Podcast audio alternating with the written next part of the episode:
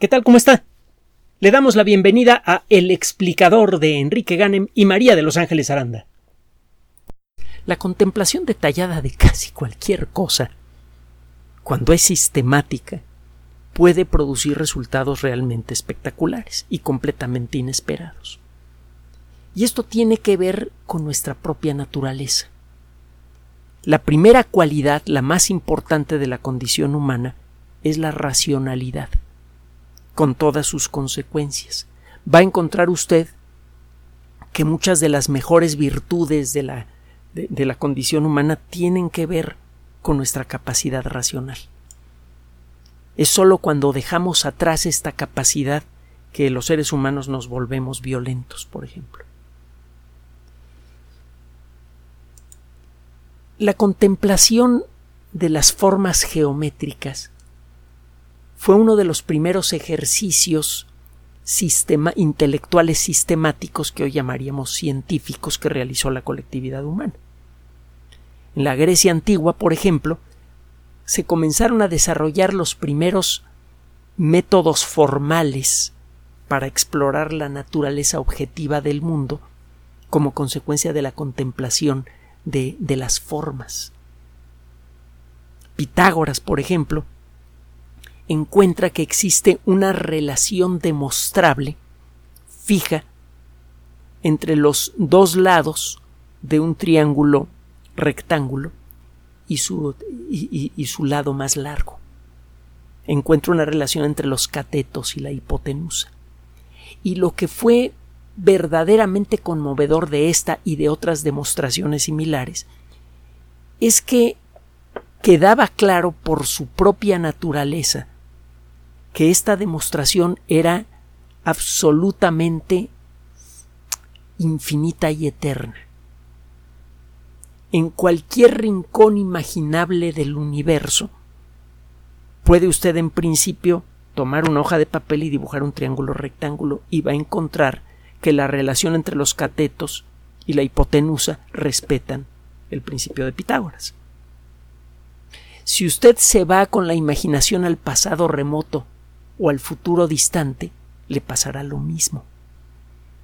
No hay un motivo para creer que no importa cuánto tiempo pase o cuánto viaje usted, va a encontrar un lugar y un momento en el universo en donde esto no se respete.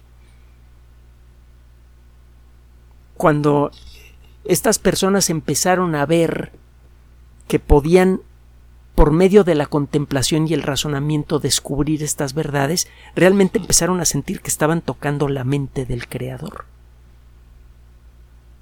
Estaban accediendo a principios cuya naturaleza no depende del capricho de una persona y que no son cuestiones accidentales de un momento, sino que son verdades que parecen integradas en el tejido mismo del universo.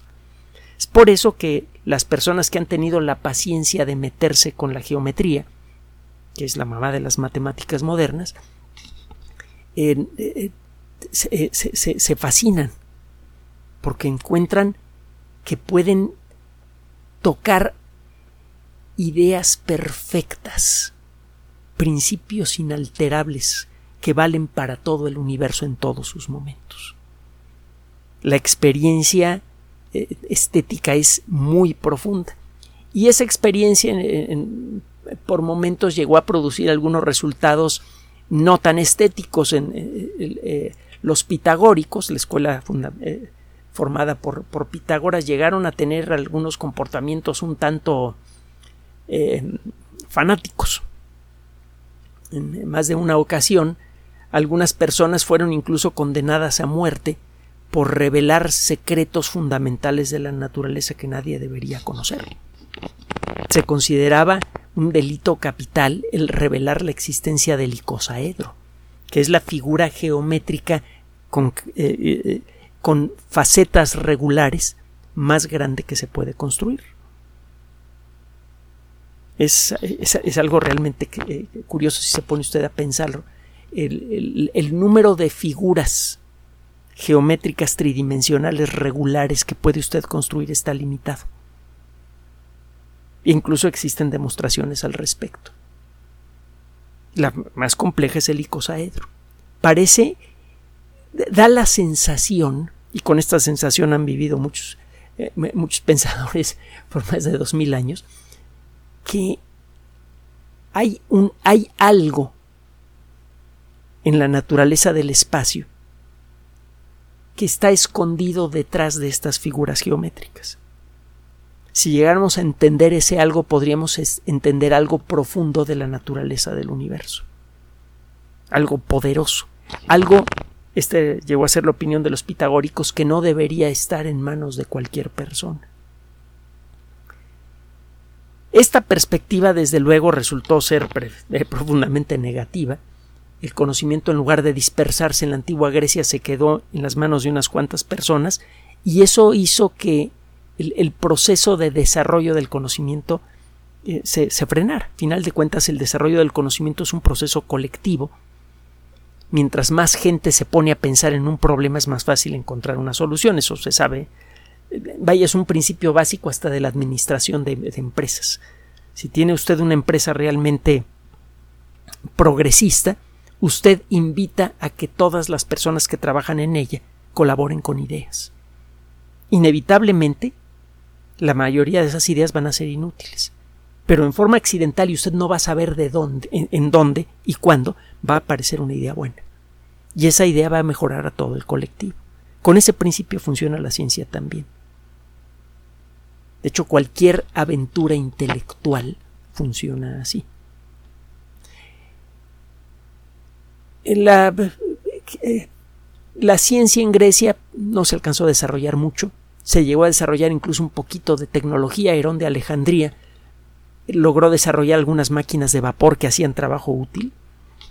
Y eh, Carl Sagan reflexiona que pues, la distancia que hay entre las primeras máquinas de vapor modernas de, de, la revolución industrial y los primeros viajes interestelares con naves automáticas es de un poco más de un siglo si en la época, si en la antigua Grecia, en la época de ahora de Alejandría, se hubiera seguido un desarrollo intelectual igual, a estas alturas ya estaríamos colonizando otros sistemas solares. O ya habríamos desaparecido, pero bueno.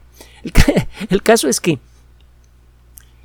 en la contemplación de las formas, el estudio de las formas de los objetos, ha sido muy productivo desde que se inició en la, antigua Grecia. El estudio sistemático, quiero decir. A lo largo de la historia de la ciencia, el estudio de las formas que pueden tomar objetos en, en, un espacio de dos, tres dimensiones o más, ha inspirado muchos de los desarrollos científicos más importantes. Simplemente la teoría general de la relatividad es una teoría geométrica. Es una teoría que depende del estudio de las formas y la teoría general de la relatividad que hemos platicado. Entonces, la teoría que nos ha revelado que el universo tuvo un origen. No ha. El impacto cultural de la teoría de la relatividad todavía no empieza. El día en que empiece en forma el, el colectivo humano a absorber lo que dice la relatividad en serio, van a ocurrir cambios sociales muy importantes. Otro día sustanciamos esto. Vamos a meternos en el tema del día de hoy. Hay una disciplina moderna que se llama topología, que se dedica al estudio de las propiedades de un objeto geométrico. Hay objetos hay ciertas propiedades de un objeto geométrico que no cambian aunque usted distorsione a ese objeto. Usted puede, por ejemplo, tomar una eh, una dona y distorsionarla sin romperla hasta convertirla en una taza. Entre usted a la Wikipedia y busque usted el término topología y va a encontrar una imagen animada, un GIF, que presenta precisamente, precisamente esto. Si usted imagina una dona hecha de un material infinitamente elástico, que usted puede deformar de la manera que quiera sin romperse, Usted puede en principio deformar una dona sin romper su superficie hasta convertirla en una taza. En ese sentido, usted puede establecer una equivalencia topológica entre la taza y la dona. Este es un simple ejercicio intelectual. Hay otros ejercicios intelectuales relacionados con la topología que son muy interesantes. Tome usted una hoja de papel. Pues una hoja de papel tiene dos lados, ¿no? ¿Y cómo sabe usted que tiene dos lados una hoja de papel?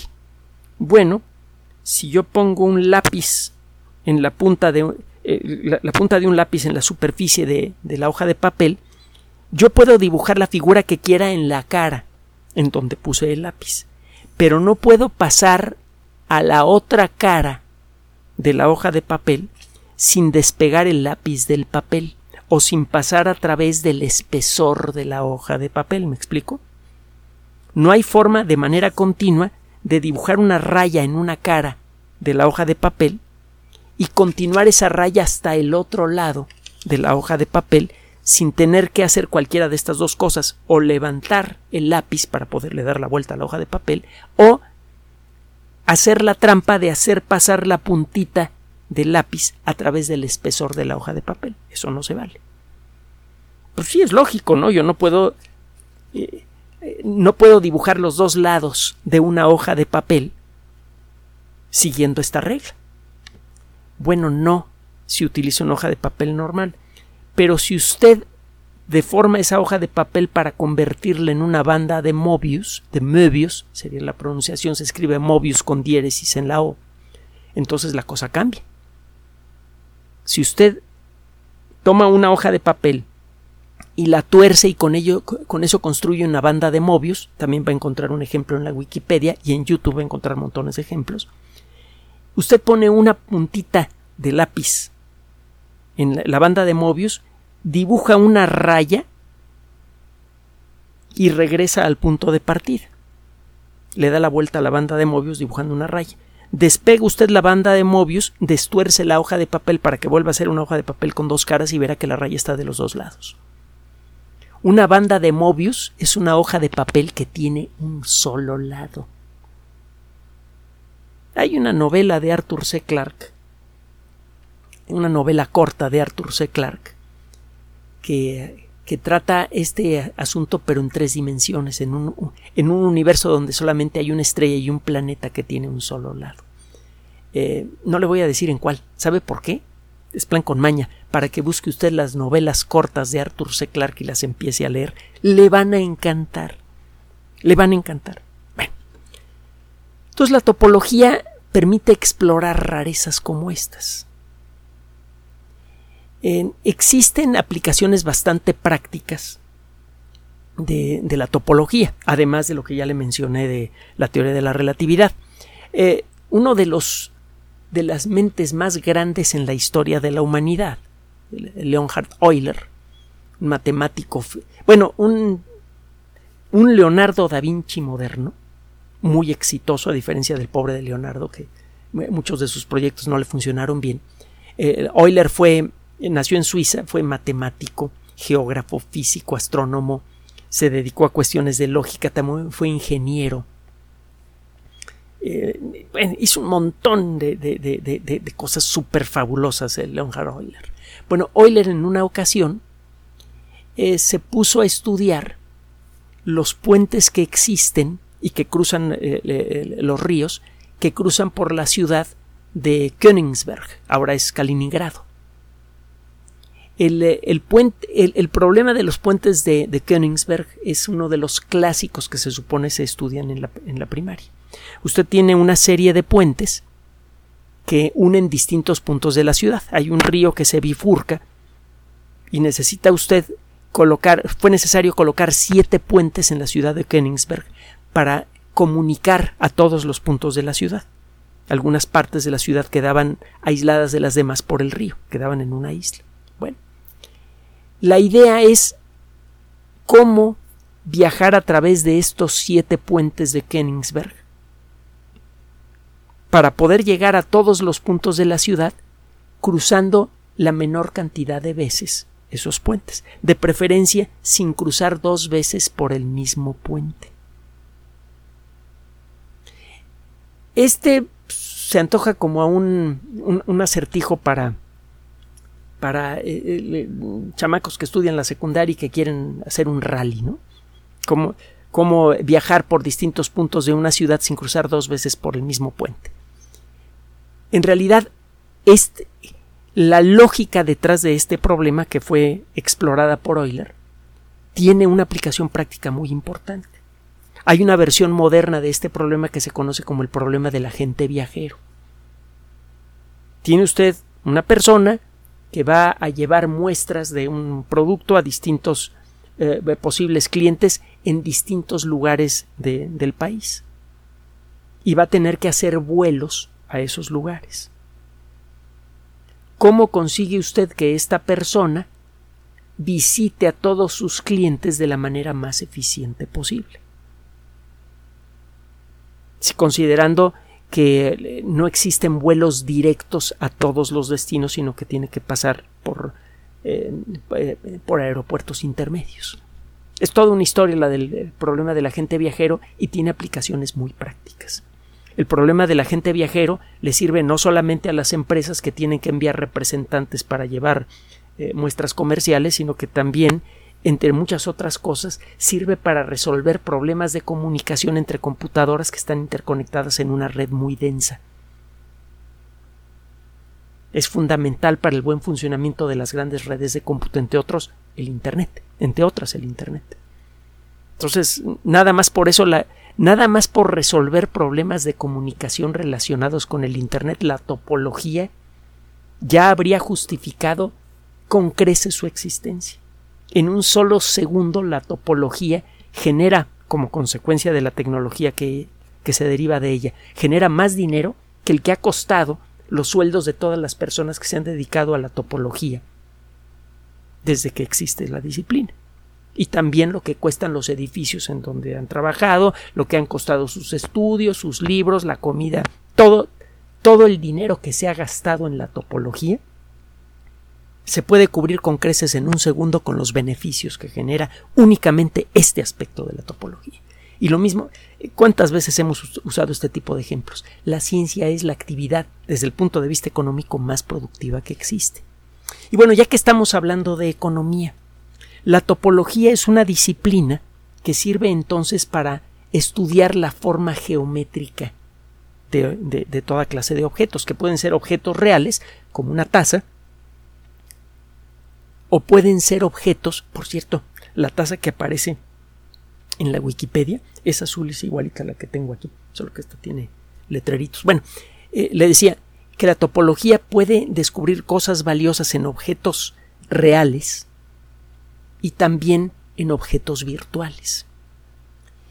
Acaba de ser publicado un trabajo en eh, una revista que usted normalmente no asociaría con el mundo de la ciencia, pero es una revista bastante formal, que incluye trabajos de altas matemáticas. Es el Journal of Finance and Data Science, es decir, la revista de las finanzas y la ciencia de la información, la ciencia de los datos.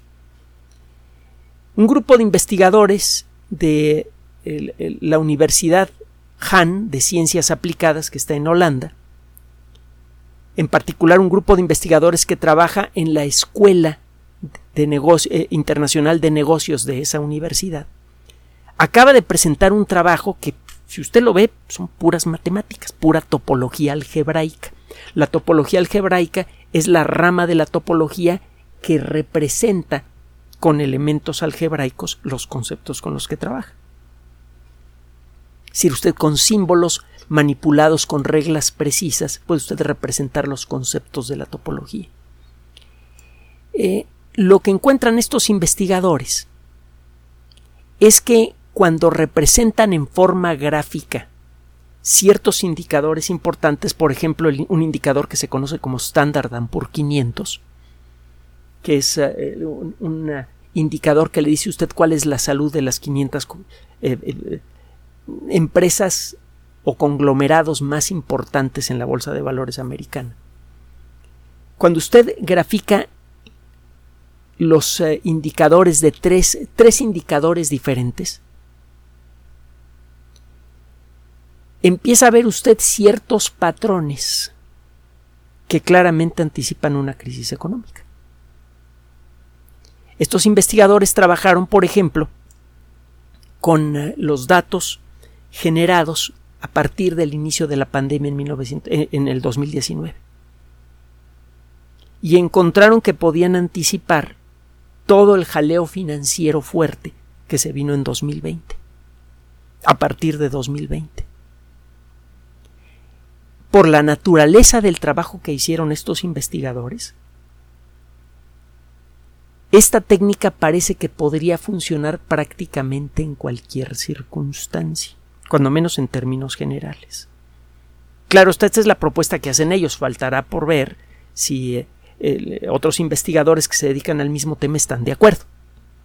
A ver si funciona esta técnica. Pero el caso es que, así como por mucho tiempo ha resultado ser imposible predecir terremotos, y estamos empezando ahora a ver eh, por primera vez indicios de que se va a poder desarrollar una tecnología que, que los anticipe con grandes consecuencias positivas para millones de personas en todo el mundo, es cada vez más claro, gracias al trabajo de estos investigadores y de investigadores previos que ahora le voy a mencionar, que vamos a poder desarrollar una tecnología matemática, topológica, que nos geométrica, que nos permita entender mejor la dinámica de la economía mundial y poder anticipar crisis económicas para poder intervenir en ellas antes que se hagan grandes.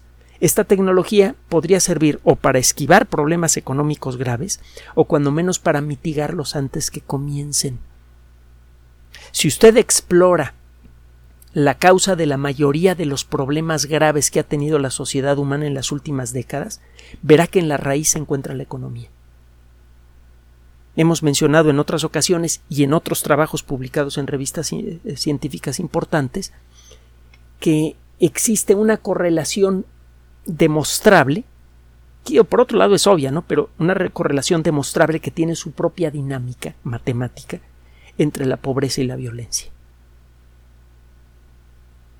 Entonces, una vez que, que encontramos eso, cualquier esfuerzo que se haga para mitigar las instancias en las cuales la pobreza colectiva se, se, incrementa, va a redundar en un bienestar social global para todos, para los que tienen mucho y para los que tienen poco. De momento no sabemos cómo evitar crisis económicas y en las crisis económicas es cuando se aumenta mucho la diferencia entre ricos y pobres. Hay un grupo muy pequeño de, personas que se enriquece de una manera brutal, como ha sucedido desde principios del siglo para acá. Y hay un vasto mar de personas que viven una situación cada vez más angustiante. Incluso la gente que vive, que, que tiene nivel de lo que ahora llamamos clase media, ha vivido una situación muy angustiante en las últimas décadas, porque muchas veces no sabe si le va a alcanzar lo que tiene para terminar el mes muchas veces retrasa cosas importantes como renovar el automóvil familiar o, eh, pagarle una universidad, eh, buenos estudios a, uno de los hijos, porque no sabe si va a tener con qué. Y esa es una forma de malestar también, aunque aparentemente estas personas vivan con un nivel económico decente. Entonces, mucho malestar social que se traduce en muchos de los problemas que estamos viendo por todos lados de violencia verbal y, física, se pueden rastrear a problemas económicos. Y estos investigadores, basándose en esta disciplina, que parece la cosa más absurda del mundo, una disciplina que se dedica a la contemplación de las formas, está empezando a darnos herramientas necesarias para poder anticipar crisis económicas con tiempo, para poder intervenir para mitigarlas o evitarlas por completo. Con un solo caso de éxito, esta disciplina pagaría todo lo que ha costado la ciencia desde que existe.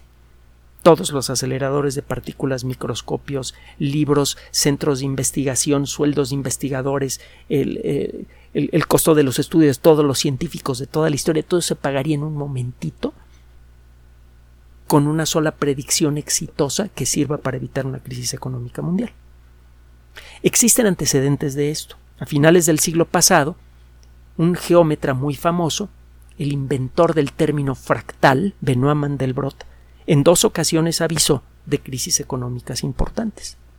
La última fue la que en el 2008 acabó por darle una patada en la espinilla a toda la economía mundial.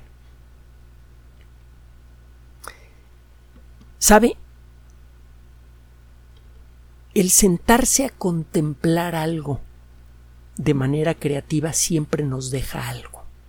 El sentarse a contemplar una obra de arte y tratar de entenderla y de entenderse con ella, como mínimo le va a dar un momento de serenidad. Y una, serie de esos momentos de serenidad con el tiempo pueden cambiar su perspectiva del mundo y puede, pueden hacer que su vida sea más disfrutable. Lo mismo pasa cuando contempla usted las estrellas o cuando contempla usted a una piedra. Cuando contemplamos a la naturaleza de manera creativa y sistemática, podemos encontrar verdaderas joyas que pueden hacer que la vida de todos sea mejor. Este es un buen ejemplo.